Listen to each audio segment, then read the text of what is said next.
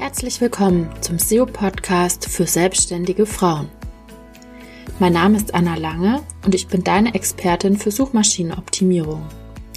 In diesem Podcast gebe ich dir Tipps, was du mit deiner Webseite machen musst, damit Google deine Website genau deinen Wunschkunden an oberster Stelle anzeigt und dass diese Kunden auch bei dir kaufen.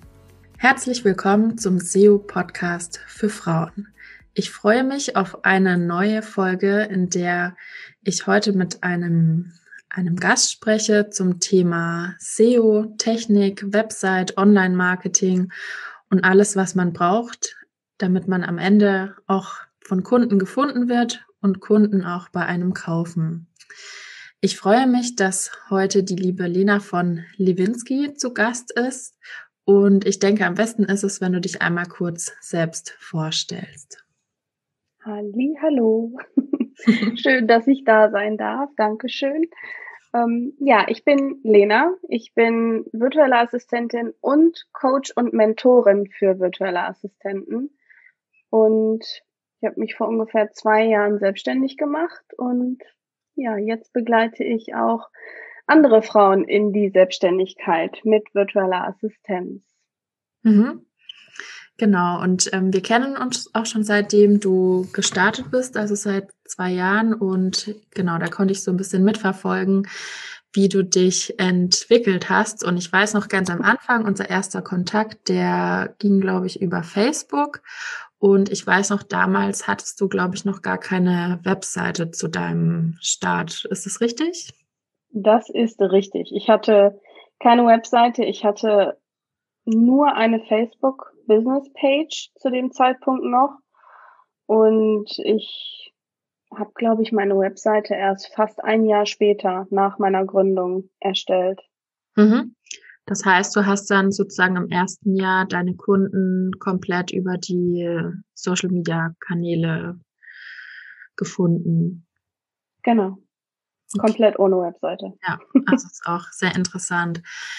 Ähm, weil viele Unternehmer, die gründen, die überlegen ja, womit fange ich jetzt als erstes an? Brauche ich eine Webseite? Viele starten ja dann und wissen noch gar nicht, was sie vielleicht anbieten wollen und entwerfen dann einfach die Webseite und wundern sich dann, warum keiner kommt.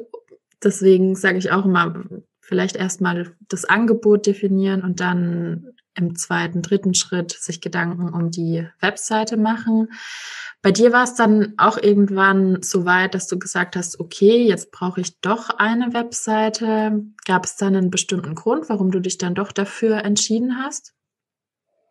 Mm, also vielleicht erst noch mal zurück zu dem Punkt, warum ich nicht mit Webseite gestartet bin. Das merke ich nämlich heute auch immer wieder bei meinen Mentees, wenn Sie mir erzählen, dass Sie jetzt gerade dabei sind, Ihre virtuelle Assistenz zu starten und dass Sie schon seit Wochen oder Monaten bei Ihrer Webseite hängen. Dass Sie seit Wochen und Monaten dabei sind, Ihre Webseite zu erstellen. Mhm. Und genau das ist der Grund, warum ich ohne Webseite gestartet bin, weil wie du gerade schon gesagt hast, erstmal das Angebot definieren, erstmal den Kunden definieren, erstmal eine Brand aufbauen und wissen, was ich überhaupt tue damit ich auch wirklich weiß, womit ich die Webseite füllen darf. Und mh, hm, was ich eben heute auch immer wieder feststelle, ist, dass einen das davon abhält, wirklich zu starten, weil man möchte ja auch eine schöne Webseite haben. Man möchte mhm. eine perfekte Webseite haben, die soll schön aussehen und was hermachen und so weiter. Und deswegen habe ich mich von Anfang an davon freigesprochen und gesagt, ich mache jetzt erstmal und schau, wo die Reise hingeht. Und nach ungefähr einem Jahr habe ich dann aber doch entschieden, ich bräuchte jetzt mal eine Webseite, weil es macht ja schon auch viel professionelleren Eindruck, wenn mhm. mich also jemand findet auf Social Media, bei Facebook oder bei Instagram und es wird jemand neugierig auf mich, dann wollen die Leute aber oftmals natürlich auch wissen, wer steckt denn eigentlich dahinter und Gibt es da eine offizielle Webseite? Gibt es ein Impressum? Ist das eine echte Person? Hat die ein echtes Business? Und diese Dinge. Und deswegen hatte ich mich damals eben entschieden, als so eine Art Visitenkarte meine Webseite zu erstellen. Es war auch erst nur ein One-Pager, so eine mhm. Seite mit allen Informationen, damit eben was da ist, wenn auch mhm. jemand danach gefragt hat oder spezifisch danach gesucht hat. Mhm. Genau, und ich habe gesehen, du hast auch einen kleinen Blog. Also du hast wahrscheinlich mhm. irgendwann mal gedacht, gut, ähm, vielleicht versuche ich es jetzt auch mal mit ähm, Bloggen oder auch mit der Suchmaschinenoptimierung. War das der Hintergedanke oder wie, oder vielleicht weißt du es auch gar nicht mehr, warum, warum du den Blog gestartet hast? Doch, ich weiß noch, warum ich den gestartet habe. Und der ist auch immer noch auf meiner Agenda, dass ich das regelmäßig tun möchte, weil ich weiß, dass der Blog als Schlüsselcontent, wenn man den regelmäßig befüllt, dass der einfach, ja, gerade für SEO super, super wichtig ist und auch super wertvoll, dass man darüber eben gut gefunden werden kann, zum einen und zum anderen ist es natürlich auch die perfekte Art und Weise, sich als Expertin darzustellen. Mhm. Mein Wissen halt ins Internet zu geben, also bei Google reinzugeben dass wenn die Leute auf meine Webseite kommen, dass sie auch wirklich nachlesen können, sich davon überzeugen können, dass ich weiß, was ich tue. Das kann ich dir auf jeden Fall auch ähm, weiterempfehlen, weil es ist halt sehr was Langfristiges. Ne? Bei mhm. Social Media ist ja so ein Post, der, der erscheint an einem Tag, dann denkt man vielleicht kurz drüber nach und der Blogartikel, der kann täglich den Suchenden vorgeschlagen werden. Bei Facebook muss man sich ja sozusagen jeden Tag neu anstrengen oder bei Instagram, damit man dort wieder im, im Feed erscheint. Und ähm, mit einem Blogartikel kann man ja teilweise auch über zwei, drei, vielleicht noch länger Jahre, wenn man den immer wieder gut aktuell hält, ähm, dann auch oben halten und eben darüber dann auch die Kontakte bekommen. Jetzt würde mich noch interessieren, schaust du bei deiner Webseite, ähm, guckst du dir da auch die Zahlen an, wie viele Aufrufe, wie viele Kontakte du bekommst? Also machst du da so eine Analyse oder ist es für dich, ja, sage ich mal, eher, eher nebensächlich? Ich mache da tatsächlich Schande über mich im Moment gar nichts. Meine Webseite ist auch die reinste Katastrophe. Es ist im Prinzip immer noch der One-Pager wie vor einem Jahr plus den Blog und plus noch einen weiteren Reiter für ähm, ein kostenloses Beratungsgespräch. Das ist alles so behelfsmäßig, habe ich das irgendwie zusammengebastelt, weil ich einfach mh, mm, mir die Zeit dafür nicht nehme. Was nicht heißt, dass ich das nicht als wichtig empfinde, sondern ich habe aktuell einfach die Kapazitäten nicht dafür, mich da wirklich reinzufuchsen und mir auch die Zeit zu nehmen. Ich müsste es im Prinzip alles komplett nochmal neu aufbauen, weil ich mich, seit ich die Webseite erstellt habe, komplett neu positioniert habe im Markt und das wird auf der Webseite halt gar nicht klar. Ja. Und das schadet mir, glaube ich, vor allen Dingen ähm, in Bezug auf SEO, obwohl ich glaube, mit SEO ist bei mir auch noch nicht viel. Aber nee, Analysen und so mache ich alles noch nicht. Ja, ja, nee, das ist spannend. Es geht ja auch vielen Frauen so, die dann sagen, okay, ich mag zwar eine Webseite haben, aber dann die, die Analyse oder einfach mal zu gucken, wer klickt denn vielleicht auch von, von Instagram jetzt auf meine Webseite, das machen die wenigsten. Das erfahre ich auch immer in meinen ähm, SEO-Checks. Und deswegen hatte ich ja auch die Idee, den SEO-Podcast für Frauen zu starten, dass ich da so ein bisschen Lust drauf mache und auch ein bisschen erzähle, was es einem bringt. Denn es gibt halt auch viele, die jetzt nicht so erfolgreich sind wie du, die auch ganz viel auf Instagram aktiv sind oder auf Facebook und die kriegen halt überhaupt keine Klicks auf ihre Webseite oder vielleicht auch, wenn sie ihre Blogartikel dort, dort anteasern. Und da ist halt dann auch mal die Frage, bin ich jetzt, muss ich auf allen Kanälen aktiv sein? Und sowas kann man halt ganz gut auch anhand von seiner Webseite dann ähm, auswerten. Mhm. Genau. Ähm, wie ist es jetzt so, wenn wir, jetzt sagen mal, wir haben jetzt ein, eine Mentee von dir. Was würdest du einer angehenden virtuellen Assistentin raten, die gerade startet? Du hast jetzt vorhin schon gesagt, ähm, die Webseiten blockieren oft. Ähm, Im ersten Schritt ist es wirklich erstmal der Punkt, ähm, die Positionierung zu finden. Vielleicht kannst du da noch mal kurz sagen, würdest du dein Vorgehen auch so, so empfehlen oder wie ist da der, der Standpunkt? Das kommt tatsächlich auf die Person an. Also was kann die Person schon? Wenn ich natürlich jetzt eine Dame vor mir habe, die totale WordPress-Expertin ist, die das vielleicht in ihrem vorherigen Job schon gemacht hat und die da einfach fit drin ist, natürlich sollte die sich auch sofort eine Webseite erstellen, weil das ist für sie erstens nicht schwierig und zweitens, wenn ich mich als WordPress-Experte hinstelle und das als Dienstleistung anbieten möchte, dann sollte ich auch eine Webseite haben, die das beweist. Mhm. Weil wenn ich WordPress-Experte bin, dann und keine Webseite habe, glaubt mir keiner, dass ich WordPress-Experte bin. Ja. Verständlicherweise. Deswegen, in dem Fall würde ich immer sagen, wenn das für dich ein leichtes ist und wenn du das schnell hinbekommst und dir das auch richtig Spaß macht, dann bitte, bitte mach die Webseite. Wenn es aber nicht der Fall ist und du da noch keine Erfahrung hast, dann halte dich damit nicht auf weil das ist genau das, Prokrastinieren oftmals, da läuft es drauf hinaus, weil, wie ich eben schon gesagt habe, es geht in Richtung Perfektionismus und so weiter. Und wie du auch schon gesagt hast, es ist halt ein langfristiges Projekt. Ne? Ich erstelle nicht heute meine Webseite und werde heute, bin heute auf ähm, Seite eins bei Google, wenn man virtuelle Assistentin eingibt in der Suchleiste. Mhm. Das ist halt langwierig. Von daher empfehle ich zu Beginn, wirklich sich auf die schnelllebigen Dinge, vor allen Dingen Social Media zu konzentrieren, wo es auch schneller, deutlich schneller vorangehen kann. Ja, also da bin ich auch voll bei dir. Und das Wichtigste ist wirklich, dass man sein eigenes Angebot kennt. Also ich brauche keine Suchmaschinenoptimierung zu machen, wenn ich ähm, ja einfach nur virtuelle Assistentinnen eingebe oder versuche mich darauf zu ähm, optimieren, weil der Begriff ist halt einfach viel zu breit gefächert. Also mhm. da wäre schon mal der erste Schritt, dass man ähm, schaut, okay, was mache ich Besonderes oder welche Tipps kann ich jetzt vielleicht geben und das wäre dann auch gleich unser, unser nächster Punkt, das Thema, was machen virtuelle Assistenten oder was können sie machen, auch gerade im Bereich der Technik, weil auch da gibt es ja viele Frauen, die dann sagen, okay, da eine WordPress-Seite oder so traue ich mich jetzt nicht an, aber der Bedarf ist ja riesengroß.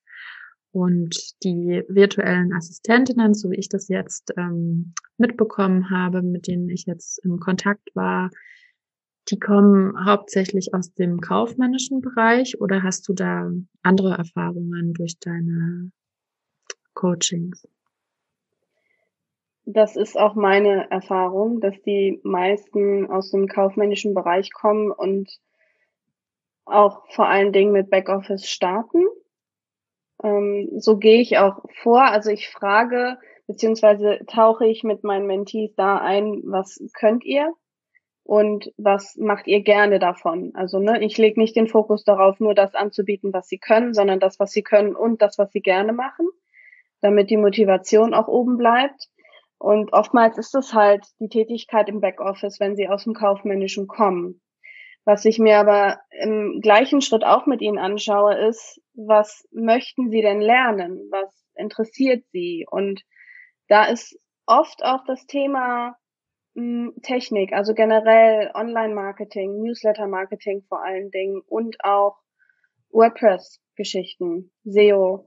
Ähm, wobei SEO auch immer ein bisschen negativ behaftet ist, in, im Sinne von, sie haben einfach Angst davor, weil, weil es zu, zu komplex wirkt. Mhm. Na, aber das Interesse ist oft da und trotzdem ist, fühlt sich das aber dann so an wie ein Riesenberg, der so unüberwindbar scheint. Ja. Aber da tauche ich eben mit Ihnen ein und wir gucken uns dann an, was interessiert euch, weil aus meiner eigenen Erfahrung ist es das Backoffice am Anfang, ja, weil das einfach ist, damit zu starten, denn da kommt man her. Aber es wird sich relativ schnell rauskristallisieren, da wird es nicht bei bleiben. Und da gucke ich dann auch gleich schon mit, mit den Damen rein. Ja, genau. Und du bist da, finde ich, auch das beste Beispiel dafür.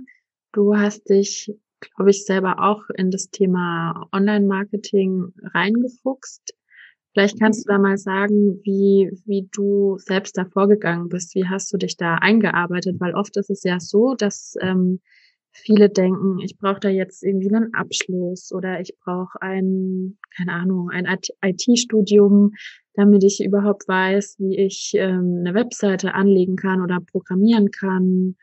und haben da halt wirklich so eine Scheu davor, die meiner Meinung nach gar nicht ähm, da sein muss, wenn man eben ein bisschen aktiv wird und sich einfach weiterbildet.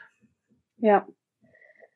Also Dinge, die ich gemacht habe, ich habe meine Webseite komplett selbst erstellt, mhm. ohne Vorkenntnisse und da habe ich mir einfach einen Kurs gekauft, der mir so eine Anleitung gegeben hat mit, da war das Divi WordPress Theme schon dabei mhm. und ich habe dann einfach mich da lang gehangelt und während ich das gemacht habe, habe ich tatsächlich auch verstanden, wie WordPress und Divi funktionieren und bin jetzt dadurch in der Lage, meine Webseite auch, auch wenn ich es sehr stiefmütterlich behandle, ja, aufgrund von Zeitmangel und so weiter, aber ich kann es.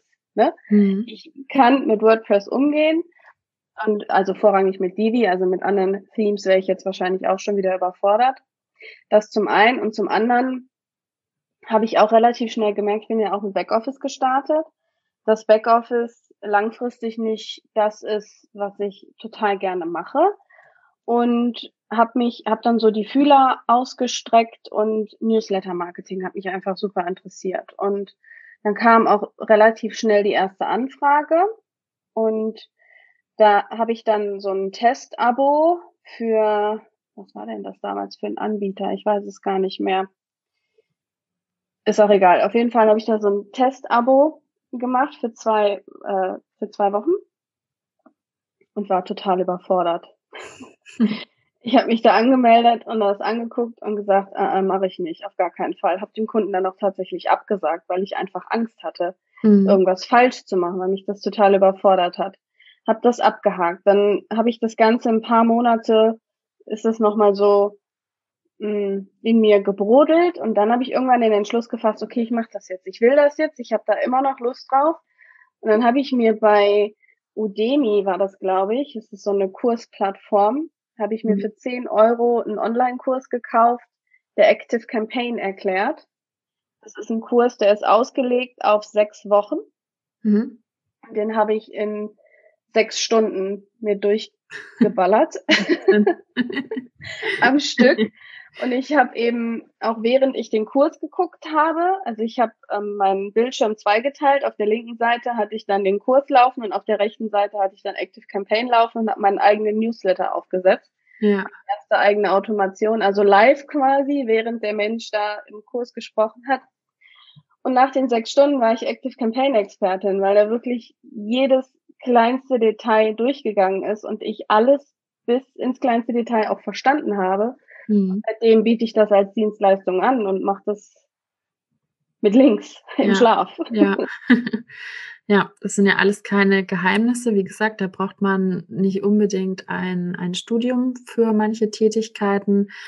Und ähm, ich hatte es jetzt schon in der ersten Podcast-Folge erzählt. Bei mir war es ja auch so. Ich habe komme aus dem klassischen Marketing, habe das auch studiert und habe immer versucht, dass ich nicht mit diesem Online-Marketing in Berührung komme, weil ich auch immer dachte, ja, das ist erstens langweilig, zweitens ähm, zu technisch und ähm, drittens habe ich mir diese Technik auch nie zugetraut, bis ich dann halt irgendwann mal einfach selbst gemacht habe. Und ich glaube, man kann auch jeder ähm, VA, die vielleicht überlegt zu starten, erstmal empfehlen, probier es doch einfach mal aus an deiner eigenen Webseite, so wie du es gemacht hast, an deinem eigenen Newsletter, um dann zu sehen, liegt mir das oder liegt mir das nicht? Ist es wirklich so schwer oder ist es vielleicht auch überhaupt nicht schwer? Und du hast vorhin auch noch gesagt, dass ähm, bei, bei dem Thema SEO, dass viele genau die gleiche Angst haben, dass da vielleicht nochmal die Hürde größer ist, ähm, weil, weil SEO ja mehrere Ranking-Faktoren hat. Aber genauso ist es bei SEO, das ist auch kein Geheimnis. Google veröffentlicht auch immer die Empfehlungen, die kann man ähm, regelmäßig auch bei Twitter lesen. Also da ist es auch nicht so, dass es jetzt irgendwie so ein kleiner Kreis nur oder die SEO-Nerds jetzt ähm, wissen, was aktuell ist. Nein, da kann man sich auch einfach direkt bei der Quelle bei Google informieren. Und dann kann ich nur sagen, die Welt braucht noch ganz viele ähm, SEO-virtuelle Assistenten. Also falls sich da jemand in dem Bereich spezialisieren möchte, der Bedarf ist da riesig. Also das merke ich auch immer bei den SEO-Checks. Ähm, da gibt es ganz viele Unternehmerinnen, die da wirklich Unterstützung benötigen. Aber ja kaum jemanden finden. Und ja, da möchte ich euch einfach nochmal dazu ermutigen, nehmt euch an ein Beispiel an der, an der Lena oder an mir, dass ihr jetzt einfach eure Angst überwindet und ähm, ja, die Technik Technik sein lasst und einfach mal loslegt, startet, überlegt, klar, was du schon gesagt hast, es macht jetzt keinen Sinn, irgendwas anzubieten, womit man selber keine Freude hat. Das ist, glaube ich, so das oberste Credo, wenn jetzt jemand sagt, ich habe es überhaupt nicht mit der Technik, ich bin Grafikdesigner oder ich liebe äh, was zu gestalten, natürlich, der soll jetzt kein, kein virtueller Assistent für SEO werden. Aber wenn jetzt jemand trotzdem so ein Interesse hat oder sagt, ach, das, das reizt mich schon immer und ich arbeite auch gerne daran, Webseiten zu optimieren, dann sage ich, go for it. Also einfach ausprobieren, machen und sich weiterbilden. Gut, dann sind wir auch schon am, am Ende unserer Folge. Ich bedanke mich, Lena, bei dir, dass du ähm, dir die Zeit genommen hast und dass du auch so offen über deinen Berufsstart und deine Erfahrungen mit deinen Mentees geredet hast. Und wenn du noch eine letzte Botschaft hast, dann kannst du sie gerne nochmal verkünden. Oder yes. ein Resümee.